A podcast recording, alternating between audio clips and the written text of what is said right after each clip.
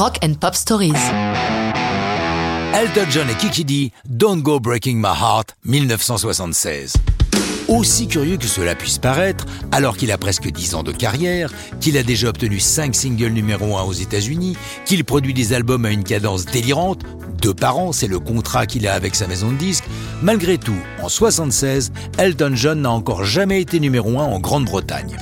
Une rencontre va lui permettre de combler cette lacune. Kiki dit de son vrai nom Pauline Matthews est elle aussi anglaise. Et à l'époque, son seul titre de gloire est d'être la seule blanche signée par la branche britannique de Tamla Motown, le grand label black de Detroit. Ces albums n'ont pas fait d'étincelles, mais le hasard faisant bien les choses, John Reed, le patron local de Motown, devient manager d'Elton John. C'est lui qui les présente l'un à l'autre et Elton John, sans hésiter, la signe sur son propre label récemment créé, Rocket Records, en référence à sa chanson Rocketman. C'est en cette année 76 que son contrat avec DJM Records s'achève, donc il peut désormais enregistrer sur sa propre marque. Il partage avec Kiki D un goût prononcé pour les grands duos de la Tamla Motown, style Marvin Gaye, Tammy Terrell. Ils songent un temps à enregistrer ensemble une reprise des Four Tops, Loving You is Sweeter Than Ever l'idée est abandonnée au profit d'une chanson composée par Elton John avec un texte de son éternel alter ego Bernie Taupin. Pour des raisons que j'avoue ignorer, il signe Don't Go Breaking My Heart sous les pseudonymes de Ann Orson pour Elton et de Carte Blanche pour Bernie. Organiser les séances studio avec l'agenda surbooké d'Elton n'est pas chose facile. C'est alors qu'il est à Toronto qu'il trouve le temps d'enregistrer la chanson.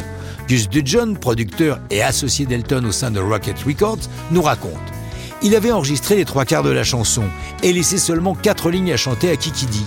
Je lui ai dit Attends un peu, cette chanson est supposée être un duo ou une participation? Il m'a répondu Un duo. Alors tu dois lui laisser au moins 50% de la chanson. Une fois en boîte, la bande est envoyée à Londres pour que Kiki assure sa partie. C'était facile, nous dit-elle. Elton avait préenregistré mes parties avec une voix haut perché, assez marrante d'ailleurs, et ainsi je savais exactement les endroits où je devais chanter. Cette première chanson sur son propre label porte bonheur à Elton. Parue le 21 juin 1976, elle entre au 8 américain à la 66e place le 3 juillet pour devenir numéro 1 cinq semaines plus tard. Et, divine surprise, Elton avec Kiki D est enfin numéro 1 en Grande-Bretagne avec ce Don't Go Breaking My Heart. Il lui faudra patienter 14 ans pour décrocher un autre numéro 1 dans son pays, cette fois avec Sacrifice. Mais ça, c'est une autre histoire et ce n'est plus du rock'n'roll.